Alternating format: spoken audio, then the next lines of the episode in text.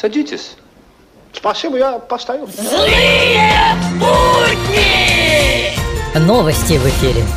Из Минкомсвязи сообщают, для реализации программы импортозамещения в сфере высоких технологий будут привлечены иностранные компании. Международные новости. В Казахстане на внеочередных выборах с большим перевесом голосов победил президент.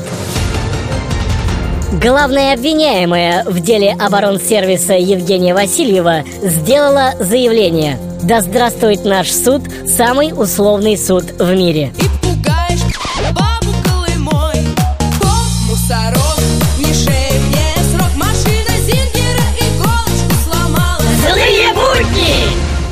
Президенту не нужны соратники, умеющие только поддакивать. Если он говорит «нет», мы все говорим «нет». Злые будни! Я плачу налоги за то, что мой автомобиль портит дороги, это понятно. А когда мне будут платить за то, что дороги портят мой автомобиль? Чуть не протянул ущелье не